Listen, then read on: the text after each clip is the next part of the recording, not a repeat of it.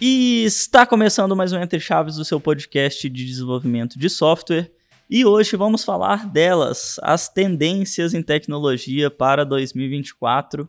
E para isso, como sempre, estamos aqui com ela, Fernanda Vieira. E aí, Fernandinha, tudo bem? E aí, Champs. Pois é, esse episódio, tô empolgada, a gente gosta, né, de falar de futuro, de caos, de IA, né? Tem tanta coisa que a gente vai falar aqui hoje, gosto muito desse episódio. Caos, caos, Estou... uma tendência forte para 2024.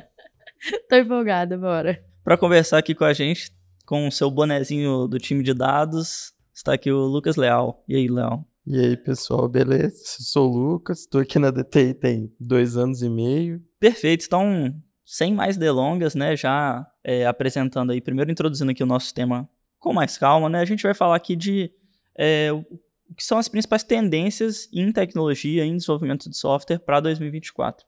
A primeira coisa que me vem em mente quando a gente fala nisso é não tem como não falar de IA generativa. Já está acontecendo e acho que vai acontecer cada vez mais, né? A gente tem algumas pesquisas que apontam que as IAs é, vão adicionar cerca de 15,7 trilhões de dólares na, na economia global até 2030 e que 40% dos projetos vão estar usando algum tipo de tecnologia com IA generativa é, até 2024 já diferente dos 5% em 2020. Então, a importância das IAs generativas aí para o futuro é evidente, né? O que, que, que, que vocês acham disso? Antes da gente passar né, a bola para o Lucas, mas é, eu vi aqui que no, no, na pesquisa do Gartner, ele compara a IA generativa com o, o, impacto né, da IA generativa semelhante ao da máquina de vapor, da eletricidade da internet. Então é um negócio assim absurdo mesmo, né? Igual a gente já, já falou várias vezes aqui no Entre Chaves sobre mudanças de paradigma, né? De fato, tanto que a IA traz para a gente, né? Da IA generativa principalmente. Mas uma coisa também que eu vi muito legal nessa pesquisa que você trouxe aí, Champs, da PwC, é que esse aumento né, de 15,7 trilhões de dólares, ele vai vir muito de aumento de produtividade mesmo, de desenvolver aplicativos, desenvolver né, é, produtos digitais mais rapidamente e também é, né, alguns o restante né, de efeitos colaterais de consumo, ou seja, de experiência do cliente, de experiência de usuário, né, o quanto a IA também vai melhorar é, a experiência do usuário e a, e a gente acaba, vai acabar comprando mais também. Né? Então, são essas duas coisas que, que essa pesquisa mostra, né? Então, aplicativos sendo desenvolvidos mais rápido, então mais produtos, né? mais renda, e a gente comprando mais. Porque os aplicativos, as coisas, né? As, os produtos vão estar mais é, atrativos para a gente comprar. Então, bem nessa linha que vocês comentaram aí, o que vem fortíssimo em todas as, as plataformas de dados nos fornecedores clouds é o uso de é, experiências parecidas com o Copilot da Microsoft ou o próprio Copilot do GitHub. Se a gente for pegar a última plataforma lançada pela Microsoft, que é o Microsoft Fabric, ele já tem essa experiência integrada de IA generativa interna com o Copilot. É, a Databricks também lançou na plataforma deles recentemente um formato de conversão direto do inglês é, para PySpark ou para SQL ali dentro da plataforma deles. É, a AWS, que até então parecia mais tímida de todos, nesse último ano fez a compra de seis empresas é, diferentes que estavam trabalhando com experimentos de, de IA e com modelos próprios. Então deve vir um lançamento grande por aí, a expectativa de mercado geral é essa. E a Google finalmente fez a, o lançamento do, do Bard AI depois de, de alguns meses, com alguns meses de atraso. Lembrando que a Databricks também fez a compra da Mosaic alguns meses para trás de uma plataforma de integração. Eu diria que na parte de, de dados, o que a gente tem de mais forte talvez sejam é, plataformas com os copilots acoplados é, para aumento de, de, produtividade e, mais do que isso, a possibilidade de você treinar os seus próprios modelos. Então, a Microsoft está vindo é, com essa proposta. No OpenAI Dev Day, é, modelo muito semelhante, então em que você pode utilizar a infraestrutura do OpenAI para poder fazer o treinamento com os seus próprios dados. Mais recentemente, agora no Ignite da Microsoft, também veio é, essa possibilidade, tanto com o Copilot Studio é, para criação do, do, seu próprio Copilot. E dentro é, já da OpenAI com a criação dos GPTs, que seriam pequenos modelos treinados que você pode subir para uma loja própria deles e que eles vão definir o modelo de precificação e de retorno para quem está construindo aquele modelo. E também no Ignite a gente teve o lançamento dessa possibilidade de você conseguir ter um hack próprio para uma empresa muito grande, para um data center, desenvolvido pela Microsoft, já com uma determinada é, quantidade de placas de vídeo ali e infraestrutura estabelecida para você é, ter a sua própria infraestrutura interna já preparada para treinamento de modelos é, muito robustos. De, é, isso de... é o que a gente estava comentando nos bastidores ali, que é a parceria com a NVIDIA, né? Isso. Uma parceria com a NVIDIA fortíssima, com o lançamento. Aí são várias coisas. Teve o lançamento desde é, processador novo, usado internamente na infraestrutura da Microsoft, até de GPU completamente nova, exclusivamente para esse tipo de, de, trabalho. É um poderio bélico extraordinário, né? E, e é interessante ver como que a, a IA está presente desde né, a, o desenvolvimento do código até o produto final, ela está presente. É desde ajudar a gente a a produzir o, o né, os softwares mais rápido, até a experiência final do usuário ela está presente também, né? Então, não tem como fugir disso mais, né? É, eu acho que assim, a, além né, da, do próprio desenvolvimento, que aqui a gente é mais próximo, né?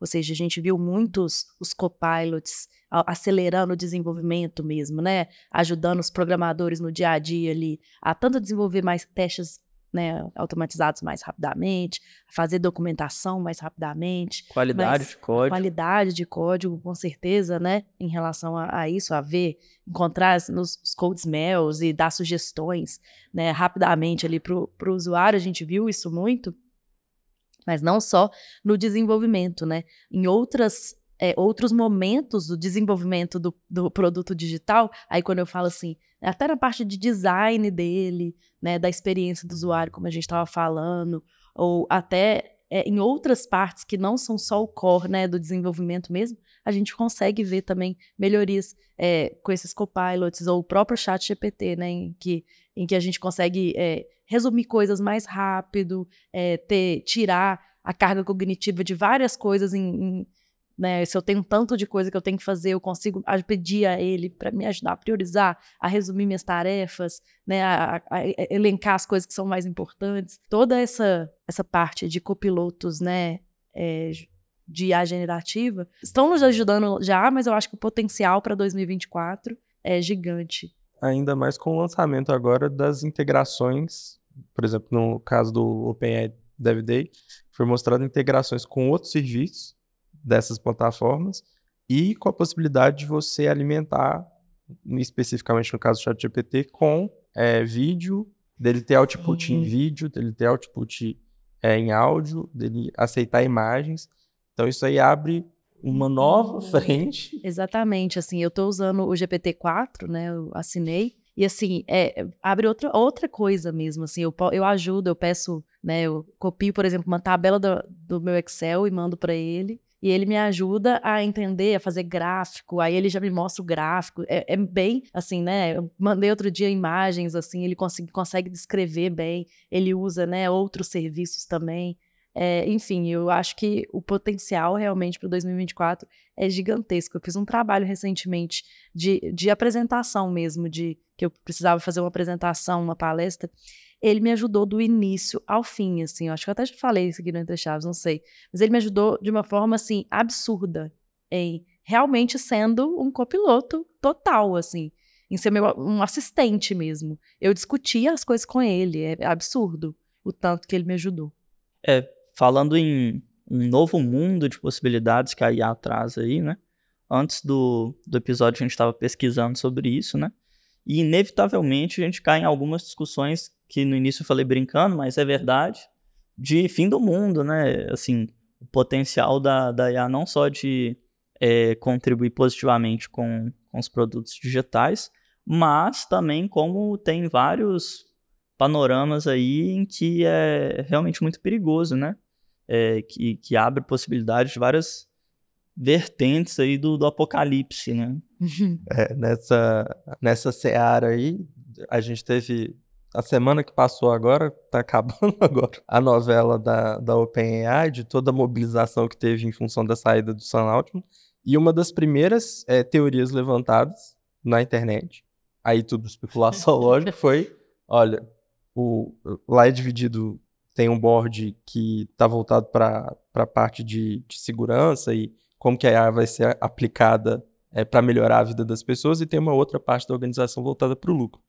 É, mas essa parte que demitiu, no fim das contas, o ótima, ela é exatamente a responsável por essa parte de segurança.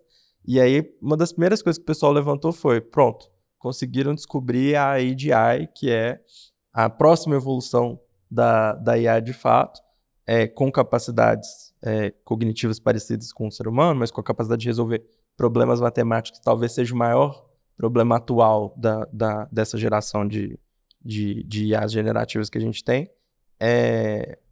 E aí, beleza, passou, teve toda a novela, ele saiu de lá, as pessoas ameaçaram se demitir para ele voltar, foi pressionado pela Microsoft para voltar, foi contratado no domingo pela Microsoft, saiu de novo, foi contratado agora pela, pela OpenAI de volta, vai demitir o bot que demitiu ele.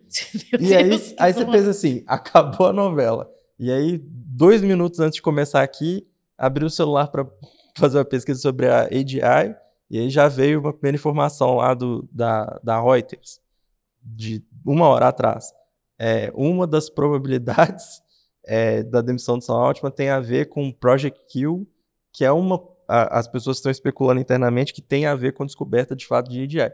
Então é uma coisa que a gente está completamente no escuro. Se aconteceu ou não aconteceu, existem outras é, teorias porque parece que o, o Sam Altman estava é, tentando levantar alguns bilhões de dólares para a produção de, de chipsets que alimentariam plataformas de IA. Então isso não está claro ainda.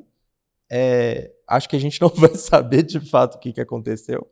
Mas se a EDI vier, é Skynet mesmo. Mas assim, eu acho que a gente nunca falou aqui sobre a, a inteligência artificial geral, né? Isso. É, a gente nunca falou sobre esse tema aqui no Entre Chaves, acredito eu. Então, você podia contar assim, um pouquinho para a gente? Você falou, né? É sobre como quando a inteligência artificial atinge um, um nível cognitivo semelhante ao do ser humano. Ao nosso. E algumas definições dizem, né, é, até superior ao humano.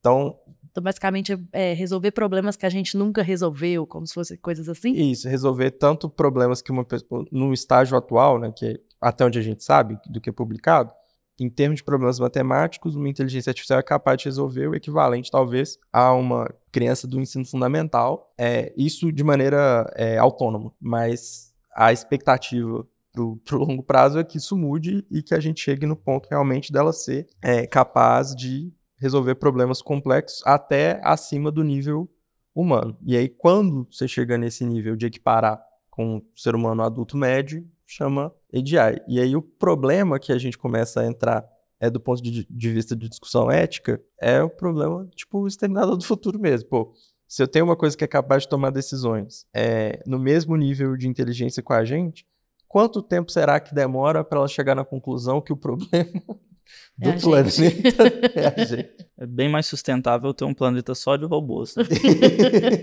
Vamos falar de sustentabilidade aqui. A gente não tá bem, viu, galera? Aí você tem exemplos e exemplos na, na, na ficção científica. Você tem lá Matrix, você tem o Ultron do, da Marvel. É, essa é uma discussão que na ficção científica ela está muito tá presente há 60, 70 anos, antes da possibilidade da gente chegar nesse ponto é, de fato, mas é, existem pessoas de fato preocupadas com isso. O, o pessoal criticou muito é, na época o, o Elon Musk quando ele levantou essa bola, porque ele também era da, da OpenAI, é, ele levantou essa bola de que é, será que a gente não deveria parar o desenvolvimento das IAs porque em um determinado momento aquilo seria perigoso? O, o ponto que o board da, da OpenAI levanta é o mesmo, e aí entra nessa, né? Tipo assim, ele foi demitido porque, em teoria, ele não estava sendo transparente o suficiente com o board. A gente não sabe se isso tem ligação com esses outros negócios que ele estava conduzindo por fora, é, ou se há alguma questão mais profunda que não foi revelada de fato. Mas a Microsoft está forte ali investindo no que vier. É bem, bem traumático mesmo, né? Esses exemplos que a gente vê no, na ficção e tudo mais. E outro dia eu tava vendo um Reels, agora eu tô tentando lembrar se foi num evento da Meta, onde que foi, que um cara, ele tá, né, interagindo com um humanoide lá, um robozinho, né, com formas humanas e tal. E aí faz uma pergunta, tipo, se um dia eles vão ter é, a capacidade de tomar decisões e dominar o mundo. E aí esse robozinho vai lá e fala: Nunca tinha pensado nisso, mas eu vou, vou pensar agora, eu vou passar a pensar. E a pessoa, não, merda. E foi aí que tudo e começou. foi aí que né? tudo o começou. começo do fim. Mas uma, uma, outra coisa que eu queria falar sobre esse tema é que nessa pesquisa da PwC, que a gente falou no início, né, de que a IA pode contribuir até 15,7 trilhões de dólares até 2030, eles também criaram um índice que eles chamaram aí de índice de impacto de IA que eu achei super legal, que é basicamente assim, é, alguns indicadores para medir o quanto a IA está impactando o seu negócio. E aí eles fizeram até umas pesquisas por segmento e falaram algumas, alguns segmentos, por exemplo, onde a IA tem impactado mais, por exemplo, tem a o, potencial, na verdade, né, de impactar mais, como o segmento da saúde, segmento automotivo. É, então, são alguns segmentos que saúde, por exemplo, né? O tanto que a gente poderia. A gente já falou um pouco disso aqui também no passado, né? O tanto que a IA é, poderia melhorar diagnósticos e prever, ajudar os médicos, né? A prever coisas e tudo mais. É, mas esse índice de impacto eu achei muito legal, porque é justamente a gente vendo, né? O quanto a IA pode impactar as nossas as empresas também, né? Uhum. Bom, e, e vamos torcer para que 2024 seja o ano da revolução da saúde e não do apocalipse, né? não da revolução mas, das máquinas. É. Mas já fazendo um gancho com isso, uma grande tendência aí que todo ano é tendência, mas esse ano é, o que a gente está observando é que não é mais uma prioridade, mas uma necessidade, né? Que é a cibersegurança. É, fazendo um gancho com a própria inteligência artificial, tem se falado muito sobre testes de segurança mesmo das IAs no sentido de o quão seguras elas são para os humanos, né? Nesse sentido que a gente está falando mesmo, o quanto que elas vão prover ambientes saudáveis, né, e seguros para as pessoas. São novos tipos de, de testes, né, que estão surgindo assim. Mas com, com a IA e com os impactos dessas tecnologias todas, surgem inclusive novos tipos de ataques, é, novas vulnerabilidades. Então, é, estima-se num reporte da Accenture aí, que é, o preço de reparação né, de ataques cibernéticos é, vai aumentar em 15% em 2024, que já não são baratos, né? A média do preço né, de, de, incidentes cibernéticos aí, de cybercrimes era em média de 13 milhões em 2021. A gente deve aumentar isso em 15%. É, eu vi aqui que o custo global dos ransomwares aí em 2023 deve ultrapassar 30 bilhões né? Então, realmente é um custo muito, muito alto mesmo. É, quando a gente trata desse tema de, de cibersegurança, aí vem uma, uma coisa que é um pouco polêmica, né? Eu não sei se, se todo mundo que viu, por exemplo, é, os ataques de, de sequestro de dados, sequestro de sistemas aconteceram, por exemplo, em Las Vegas esse ano nos Estados Unidos, que tem, uhum. sei lá, não tem um mês e pouco. E aí, quando você vai começa a pesquisar, várias pessoas falam assim, ah, isso foi completamente coberto pela mídia, porque a, os vídeos que estavam no Instagram, que estavam no TikTok e tal, eles tinham uma, uma, um alcance baixíssimo. E aí você só conseguia achar essa informação de que isso de fato estava acontecendo, que era real, tipo assim, pesquisando muito. E esse não foi o único ataque que aconteceu nesse ano. Teve ataques a um, a um, um banco chinês, é, um banco gigante, um banco de equity gigante na China, que ficou sequestrado por mais de 24 horas.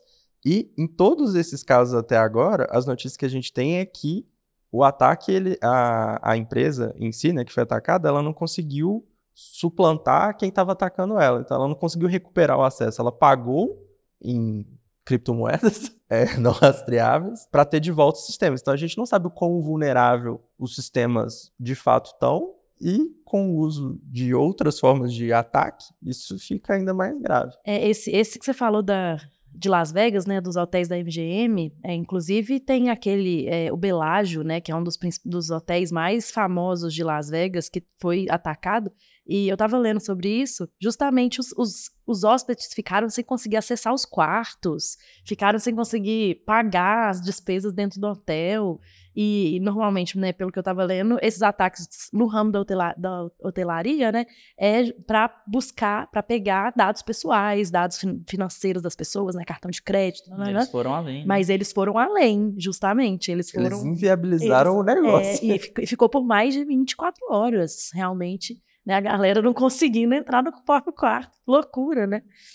E realmente esse tema de segurança, como você fala, né, Champs, ele vem tendo importância, né? Mas eu acho que é, com, enfim, pandemia, mais digitalização e agora IA, que a gente gera ainda mais dados, o tema vai cada vez tendo mais relevância mesmo.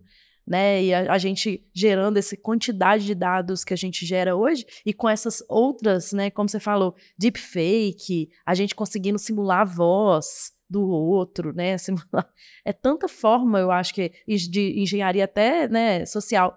Eu fiquei pensando que outro dia, muito recente, uma tia de uma prima minha caiu no golpe do aquele golpe mais bobo do WhatsApp. Ah, um meus Pix. Faz o Pix. É, tô, mas, mas era, era do número da pessoa mesmo, né? Tipo, como se eu, meu número tivesse te pedindo um Pix, né? Só que não era eu.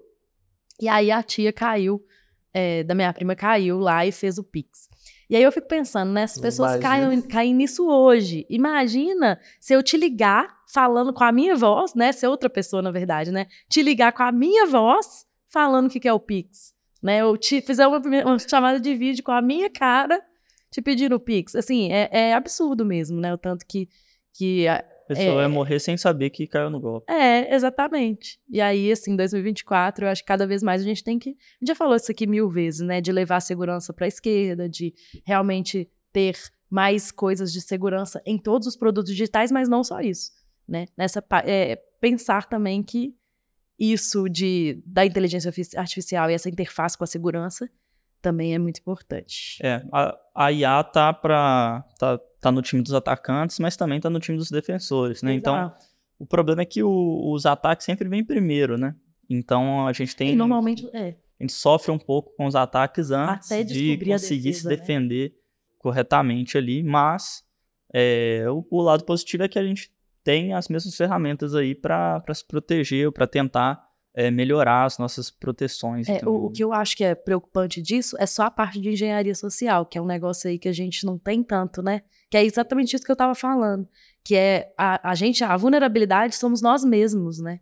É a gente cair no, no golpe, né? Então. É como, como exemplo do que o Champ está falando de defesa, por exemplo, eu sei que a. Foi até o exemplo que a gente deu no dia do Ignition lá. É, a AWS, por exemplo, instituiu um determinado um bot, né? É, habilitado ali a partir de, de IA também, que ele é capaz de é, determinar se uma determinada chave é, que está exposta é, no código no GitHub, por exemplo, é uma chave ativa ou não. É...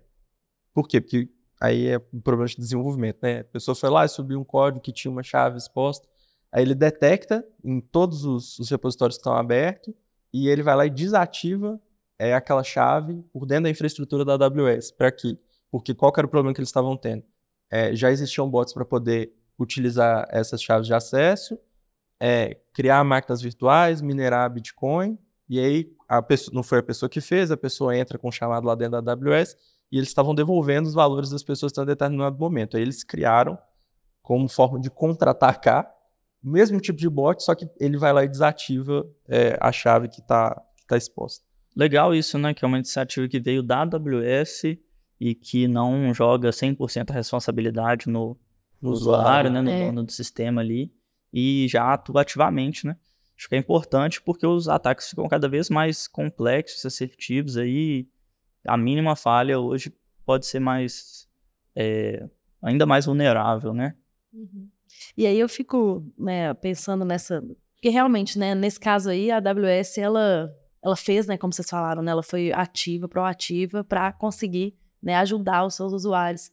E em relação, o que, vocês acham, né, em relação às mídias sociais, quando a gente está falando de é, fakes e chatbots e coisas assim, vocês acham que as, as ferramentas aí, né, Instagram, Facebook, Twitter, não Twitter, né, X agora, é, coisas assim deveriam também ser proativos para identificar essas falhas aí de segurança? Que, ele, que eles deveriam ser proativos, eles deveriam, mas é igual o, o Champs estava falando, né? É difícil você prever de onde vai vir um, um ataque desse tipo, né? Por exemplo, é, teve uma época, se a gente for pegar um ano, dois anos para trás mais ou menos, que teve banimento em massa de contas no YouTube, por quê? Porque existiam conteúdos no, no YouTube que ele era um conteúdo kids até um determinado momento, ele tinha uma inserção de alguma outra uhum. coisa é, Vários, né? Várias Peppa coisas. Pig, tava lá vendo a Peppa Isso. Pig e de repente tinha lá um cara mandando a criança fazer, isso, fazer isso. um negócio. Então, né? esse tipo de, de conteúdo, por exemplo, foi um conteúdo que ele começou a surgir, as pessoas identificaram, e aí rapidamente o YouTube foi lá e trabalhou em cima disso para evitar que conteúdo dessa forma fosse, é, que o upload fosse feito. Agora, quando a gente está tratando especificamente de conteúdo gerado, existem várias discussões, né? Como que você consegue identificar é. que o conteúdo ele é gerado? Porque se a plataforma que gerou o conteúdo não se preocupa com uma forma daquilo ser é, rastreável, de você conseguir descobrir de volta que aquilo ali foi gerado por inteligência artificial, é, é muito difícil você conseguir gerar de outra forma, exceto pelo fato de que existem padrões. Aí a gente, o, o primeiro padrão que todas as pessoas começaram a identificar quando começaram a sair muitas imagens formadas por inteligência artificial foi, por exemplo, ah, as mãos das pessoas nas uhum. imagens são esquisitas, porque, porque não existem tantas imagens de mãos para poder treinar um modelo. Ou os olhos das pessoas parecem fixados. Beleza, isso quando a gente está tratando de uma imagem estática, de um desenho ou de uma foto. Mas no nível do vídeo, eu ainda não vi nenhum. É, a, própria, a própria questão das imagens são problemas até quase meio que superados assim por várias ferramentas. Também não tem hoje mais tanto esse problema. Eu acho que na questão das redes sociais é mais complicado, porque eu já repeti isso aqui algumas vezes, né, mas a inteligência artificial sempre esteve nas redes sociais aí, né, com os algoritmos de recomendação há muito tempo. E a gente teve muito problema com isso, né? Bolha de informação, fake news, tudo mais. É, o impacto disso já foi gigante, né? Sim. Só que elas não atuaram ativamente a respeito porque não era conveniente para elas, não, não era de acordo com o modelo de negócio dela impedir que as pessoas tivessem acesso às fake news ou usassem menos o aplicativo, que ele se torna menos atrativo, que ele não te recomenda o que você quer ver, né, digamos assim. Uhum. Então, eu acho que a gente corre o risco de sofrer desse mesmo problema, né? É, talvez inserir esse tipo de conteúdo nas redes sociais, eu acho que vai acontecer cada vez mais, pode ser algo que vai incentivar as pessoas a usarem mais. E com isso, essas empresas vão lucrar mais também. Então, a partir do momento que isso comprometa as empresas de alguma forma, igual o exemplo que você deu do YouTube, que acabava comprometendo a, a credibilidade do, do, do, YouTube e os pais não iam deixar os filhos mais usar a plataforma, né? Então, a partir do momento que isso compromete um pouco o negócio dessas empresas, eu acho que começa a se tornar uma preocupação maior e eu espero que, que isso aconteça, sabe? Uhum. É, minha, minha preocupação justamente é que 2024 é um ano de eleição, né, de prefeitos e vereadores né, no Brasil. E assim, a gente até então não teve uma eleição com é, tanta evolução, né, de IA e tudo mais. E aí? Né, e, e, e, ninguém, aí? e ninguém, assim, né? Pouquíssimas pessoas estão preparadas para é. lidar com, com esse volume de informação Exato. muito convincente que vai chegar. Né? Exatamente. É, é, esse o ponto mesmo. E, e o próprio controle também, o, o Lucas estava falando aí, né? Que ninguém ficou sabendo dessas notícias aí dos vazamentos de dados. Hoje em dia, esse controle do que, que a gente vê, o que, que a gente não vê também, ele fica muito na mão, né? É, de de, de empresas ou de, de poucas pessoas, assim, né? Sim, totalmente. Bom, acho que um outro ponto que, que a gente pode abordar aqui também, que é uma preocupação é, tanto dos governos quanto é, das próprias empresas agora, é que com essa quantidade gigante de modelos sendo treinados em paralelo, todos eles consomem GPU, né, a quantidade de energia elétrica que é utilizada é, para esse treinamento ela é cada vez maior. Então, um, um dos exemplos que, que a gente teve mais recente disso foi, por exemplo, no, no Ignite foram lançados vários é, processadores com consumo menor de energia. Os modelos estão tentando é, utilizar menos energia. Só que, por um outro lado, é, o que a gente está vendo é existem cada vez mais empresas é, fazendo isso. Então, acho que no clima que a gente está vivendo, é, o clima, clima físico mesmo, é, fica cada vez mais evidente essa necessidade da gente prezar pelo lado da, da sustentabilidade nesse desenvolvimento é, tecnológico. E, e, a gente estava falando, então, né, sobre segurança, e agora você puxou esse tema de sustentabilidade, e tem uma pesquisa global de investidores de 2023 da PwC, que foi lançada agora em novembro de 2023, que fala que os riscos, né, que os investidores, eles acreditam que os riscos que as empresas que eles investem têm em relação às mudanças climáticas é igual ao risco de, de ataques cibernéticos, que é de 32%. Então, realmente, né, sustentabilidade está crescendo, é um, um tema que vem né, realmente ameaçando tanto as empresas quanto o mundo, né, claro. É. Outras estatísticas interessantes, tem a famosa meta da Apple aí de 100% de é, carbono neutro até 2030, né? É, mas também teve uma pesquisa da Statista que apontou que em 2024 o investimento em tecnologia sustentável nos, nos, Estados Unidos vai mais do que dobrar em relação a 2019. É, e uma outra pesquisa interessante também, é, da PwC também, é que 75% dos consumidores é, são mais propensos a comprar ou, ou consumir produtos que são sustentáveis. Então, tem se tornado algo mais relevante até para o consumidor. Né? Então, levantar essa bandeira e realmente é, atuar ativamente né, em favor do meio ambiente tem sido algo é, muito relevante. A gente até fez um episódio né, sobre sustentabilidade, o quanto isso é, tem a ver com software, né? E eu acho que 2024 a gente vai ver mais práticas, eu espero pelo menos, que a gente veja mais práticas de software relacionada com sustentabilidade, em realmente nos preocupar mais né, com os nossos servidores, se preocupar mais com a forma que a gente produz código, para eles serem menos, né, gastarem menos energia.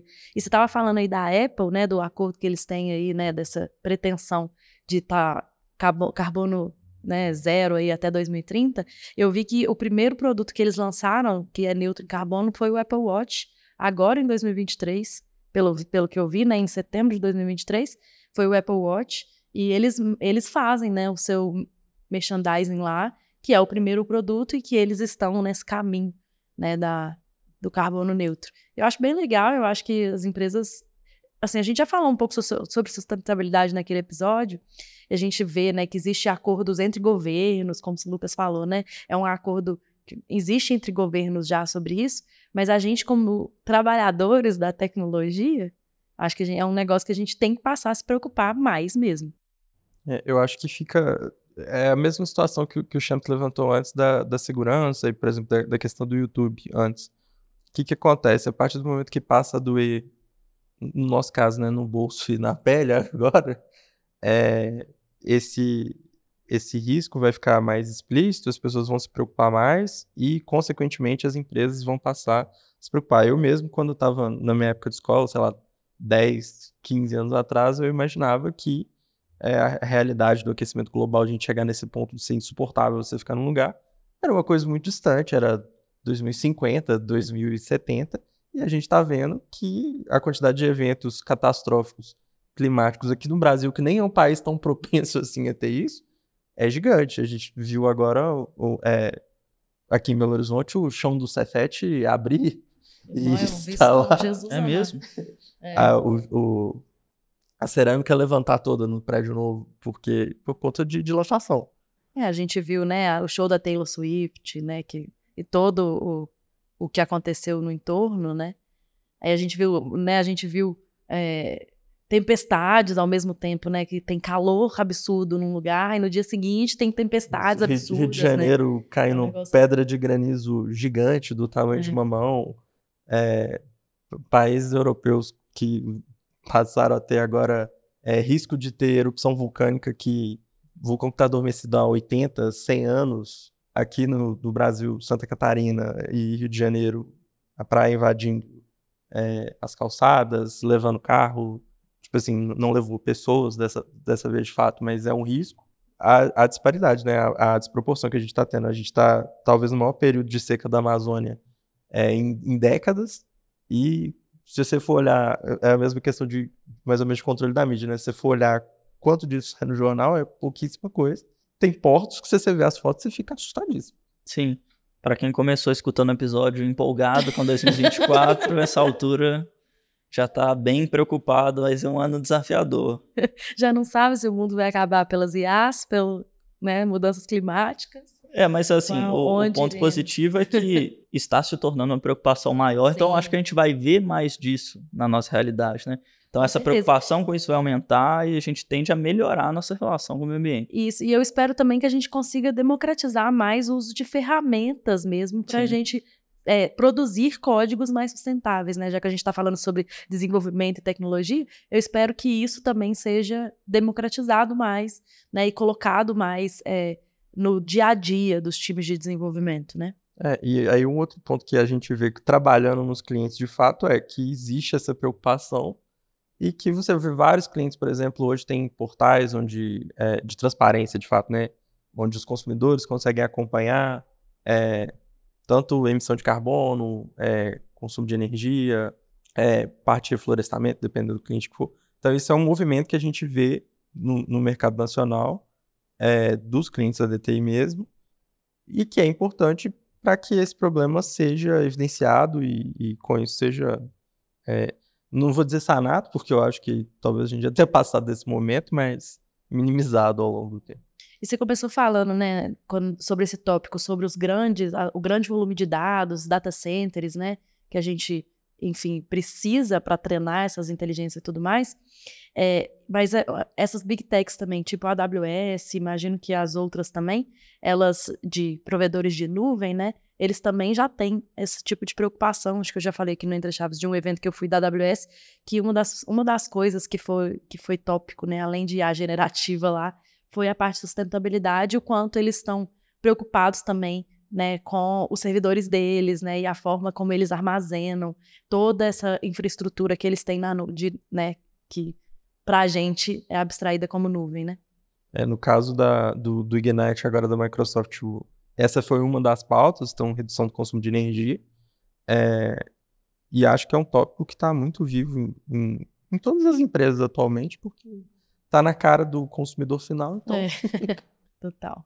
Bom, a Fernandinha comentou aí sobre torcer para que as ferra é, novas ferramentas, né, relacionadas a desenvolver software sustentável estejam mais disponíveis, mais acessíveis para a gente em 2024, né? E algumas pesquisas estão apontando que as empresas é, realmente estão tendendo a adotar novas tecnologias cada vez mais rápido. É, a gente vê que as companhias realmente querem estar à frente. A gente vê o surgimento de muitas novas tecnologias que aumentam a produtividade. Então, é, acho que a gente poderia falar um pouco também dessas novas tecnologias que, que podem vir a ser tendência em 2024. Uma coisa que a gente não comentou, por exemplo, durante o episódio e que a gente comentou bastante durante, durante esse ano no Entre Chaves, é, foi sobre low code, no code, né? Novas ferramentas de low code, no code vêm surgindo aí, ou pelo menos novas funcionalidades nessas ferramentas é, vêm surgindo. É, e essas ferramentas vêm sendo cada vez mais assertivas para a construção de, de software e para a produtividade em geral, né? É, o que mais que vocês veem aí de, de novas tecnologias aí para 2024 na prática, né? Só falando um pouco sobre low code que você trouxe, né? O próprio Power Apps da Microsoft, é, eu mexi bastante nele esse ano e acredito que ele melhorou muito mesmo, assim. É, em, em, coisas muito simples que não era possível fazer, por exemplo, a própria parte de, é, de tipo, debugging das, das variáveis, de, de entender qual o valor que elas têm, né, durante o tempo de execução. A, a própria, própria usabilidade do, do, do, Power Apps também melhorou. Enfim, muitas funcionalidades foram adicionadas, eu acho, justamente porque low code deu um boom mesmo, né? É, mas eu acredito que empresas foram, às vezes, muito com sede ao pote lá de, pô, low code vai resolver tudo. E viram, talvez, que não é exatamente isso, mas acho que o 2024, né, o aprendizado é que low code é uma ferramenta que acelera desenvolvimento, né? Assim como várias outras ferramentas que aceleram, né? Que dão produtividade, mas que realmente não é uma bala de prata e que tem muitos problemas ainda, né? Que ainda tem dificuldade de manutenção, se tem dificuldade de concorrência de, entre pessoas de desenvolvimento, né? De controle de versão, enfim, muitas dificuldades ainda, mas que é uma ferramenta excelente quando você quer provar um valor rápido de uma coisa, quando você quer, né? É, aproveitar, fazer um MVP, encaixar muito rápido alguma coisa no mercado. Então, é, eu acho que para 2024 essas ferramentas vão continuar evoluindo, né? Assim, a gente já falou muito sobre cop copilotos e provavelmente daqui a pouco o Power Apps aí vai ter um copilot também para ele, né? E o, o, o Leal tá falando aqui, ó, já tem, já tem. Eu não, eu não vi ainda, mas assim, né? Provavelmente vai ter e vai ser ainda mais fácil de desenvolver, né? Sem saber nada de código. Sim. É só, só para citar algumas coisas, algumas tecnologias antes também, né? Nas minhas pesquisas aí, acho que as que mais me surpreenderam foram o Bubble e o Flutterflow, que assim é impressionante mesmo, impressionante a quantidade de integrações e possibilidades. É difícil achar algo que você não consiga fazer usando essas ferramentas, pelo menos o Flutterflow, quando se fala em construir tanto o web app quanto o mobile. Além dessas duas, é, eu vejo Directus também, né, como uma, uma de back-end, que eu acho também que facilita bem é, o desenvolvimento também é no code, low code, né? É, um, um, outro ponto que eu comentaria nessa parte é, ainda de no code, low code, que muitas vezes a gente ignora que é low code, é o, o próprio Power BI, que no, no formato que a Microsoft trouxe agora de, de, de, toda a plataforma de dados dela ser SaaS, é, com, com o Fabric, é, várias funcionalidades que antes é, exigiam, de fato, você construir algum código em M é, ou construir uma medida é, com alguma complexidade maior, elas vão sendo substituídas por é, outras funcionalidades dentro da própria ferramenta. Então, essas ferramentas elas estão em constante evolução e aí entra um outro ponto que, igual a Fernanda falou, inicialmente nessas ferramentas não existia uma preocupação com a parte de engenharia de software, com, é, com as boas práticas de engenharia de software. Então, por muitos anos não houve é, versionamento, não houve publicação automatizada, é, não houve teste de qualidade, coisas desse tipo, e é uma preocupação, se a gente for ver na, em todas as clouds, que essas ferramentas estejam integradas. Então, por exemplo, caso de qualidade de, é, de dados, especificamente. É, saiu, não tem uma semana, integração é, direta do Fabric com o The Great Expectations. É, se a gente for ver da parte de versionamento, lançaram forma de versionamento para a plataforma como um todo, que antes não tinha para nenhum, nenhum componente. É, e aí existiam formas de você conseguir fazer, de certa forma, isso, e isso, é, essa preocupação com, apesar de ser low code, ter uma boa, é, uma facilidade de manutenção, eu acho que ela vem em todas, é, em todas as plataformas. O Google também tem, tem trabalhado é, fortemente nisso. A AWS acho que talvez é menos, mas uma quantidade absurda de produtos que eles têm comparados com os outros. E nesse sentido, a gente vê as plataformas é, de dados especificamente também fazendo coisas parecidas. Então, é, a Databricks está lançando, é, comprou uma empresa basicamente pela quantidade de integrações que ela tinha, e aí entre essas integrações possíveis, tinha integrações é, voltadas para a qualidade. É, existem formas em todas essas ferramentas agora de você ter, é, quando a gente está tratando de pipelines de dados, partes visuais. Então, na Databricks, por exemplo, é o, o DLT, Delta Live Table. É, então, é, no fim das contas, é tudo uma tentativa de você conseguir trazer aquele usuário que talvez tenha um conhecimento técnico menor, ele conseguir executar a mesma tarefa é, sem muita dificuldade. É o mesmo caso do, dos copilots. E aí, talvez como é, outras tecnologias da parte de dados é, que sejam interessantes de trazer nesse momento aqui. A gente tem, por exemplo, a, a Confluent Cloud, que até então era focada, até no meio do ano era focada quase que exclusivamente em Kafka, passou agora a aderir é, ao Apache Flink também, que é uma tendência, sem nenhuma dúvida, para a parte de, de stream, que vem crescendo cada vez mais pela necessidade de você ter é, dados mais rápidos, pipelines de dados reativos, aplicações que respondem ao seu comportamento é, e coisas desse gênero. É, um outro ponto que a gente vê forte acontecendo em todas as plataformas é o formato é, de data mesh, então de tratar de fato o dado como produto, é, de você ter talvez times menores ali que são, sejam responsáveis por trabalhar aquele dado como produto e do dado ser acessível é, para todas elas. Então a Databricks está investindo é, forte nisso, Snowflake, que é concorrente, idem. Temos aí... episódios sobre Data Mesh também, para quem quiser uhum. saber mais, né? E é, as plataformas, de fato, cloud também, então o Google com o Big Lake é, e a Microsoft com o OneLake, é, todas com esse conceito de você não precisar necessariamente transportar o dado ou ter que refazer o tratamento do dado é, várias vezes, o que, se a gente for olhar, inclusive, do ponto de vista de sustentabilidade, é ótimo, porque você não está gerando o retrabalho que teria naquela parte.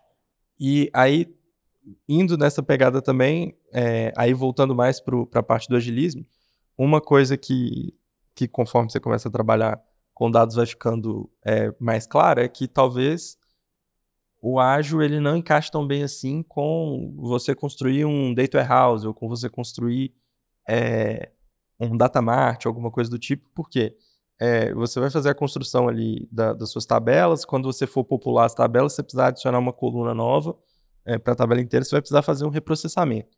Então, tem uma premissa é, mais específica, mas toda essa parte de streaming de dados tem que é a necessidade de você ter é, dados append only, então você não ter update do, dos dados antigos, mas o, o, pessoal no exterior né, tem ressuscitado uma, um formato de modelagem de dados que é o Data Vault 2.0.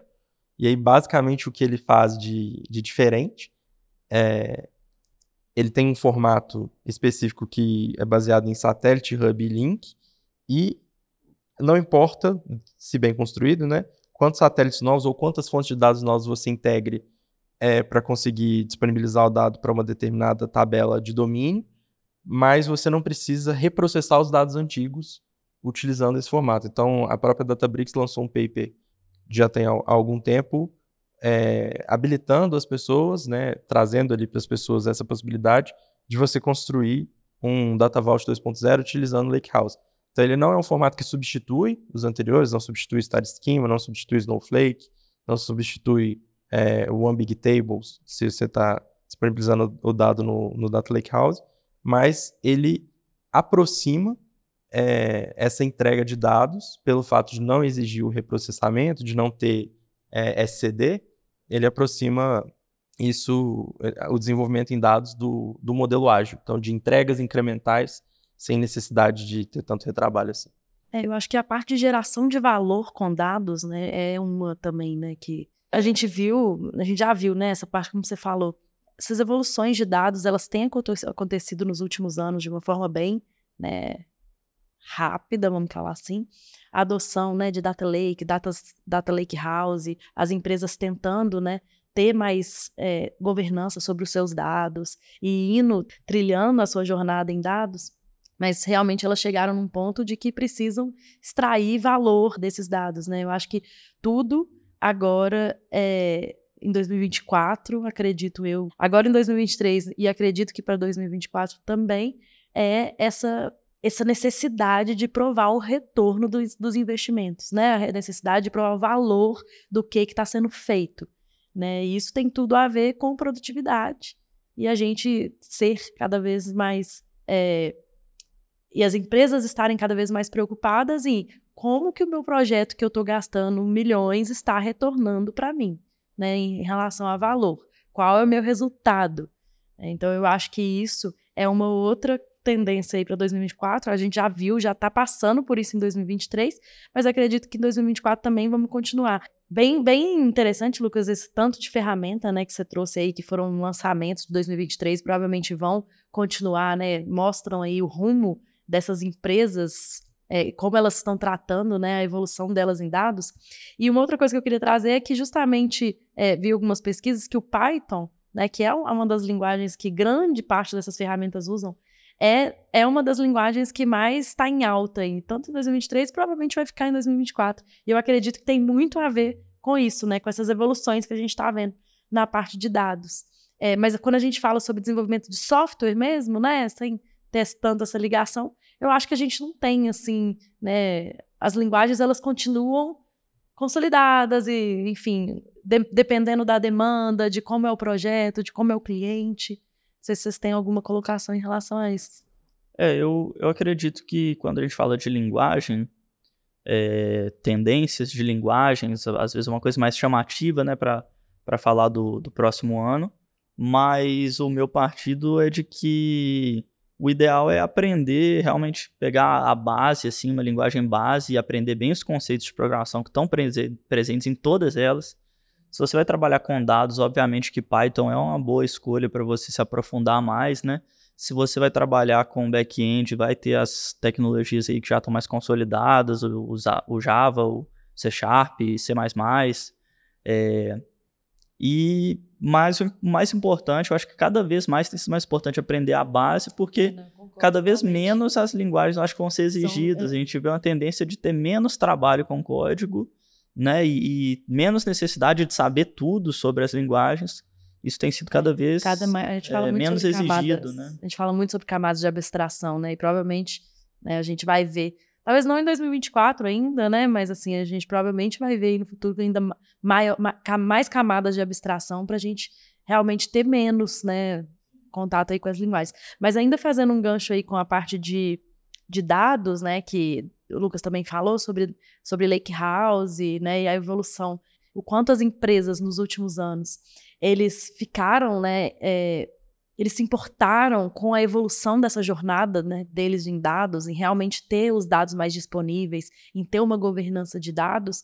Agora, eu acho que a importância maior agora em 2023 e que eu acredito que vai continuar em 2024 é o, o, o gerar valor com dados e o retorno do investimento no geral, né, tanto para software também, em realmente ter projetos que eu sei o que é que esse projeto está me retornando, né? Ter produtos que eu sei qual que é o impacto que ele está gerando para minha empresa.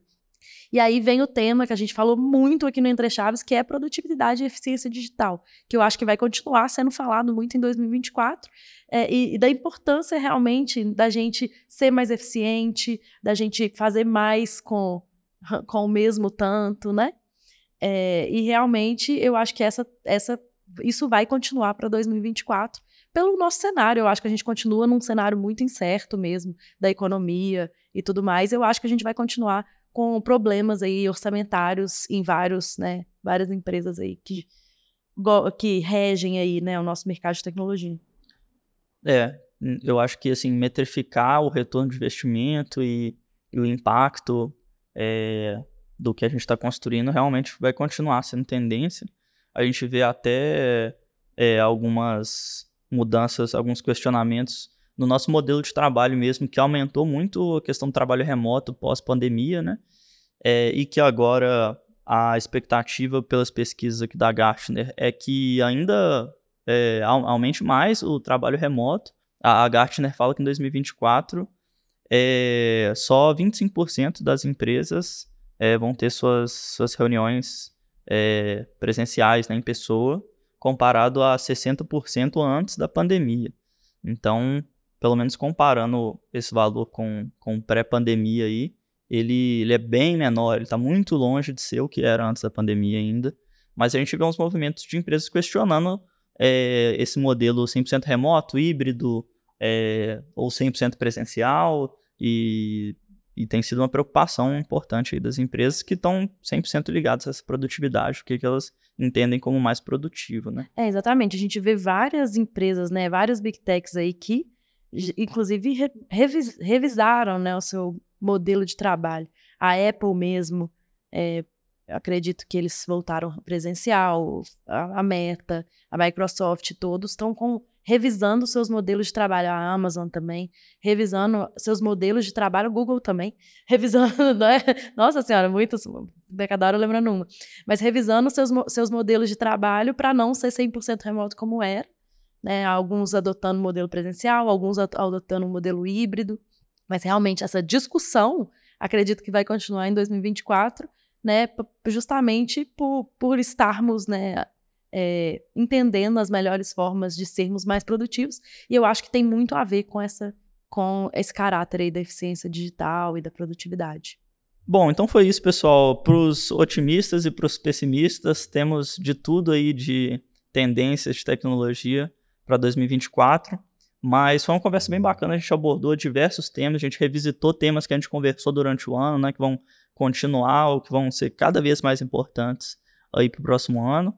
Sugiro a todo mundo aí que quem não escutou aí um, um dos episódios que a gente citou aí, é, volta aí um pouquinho no, no podcast, escuta lá os episódios mais antigos.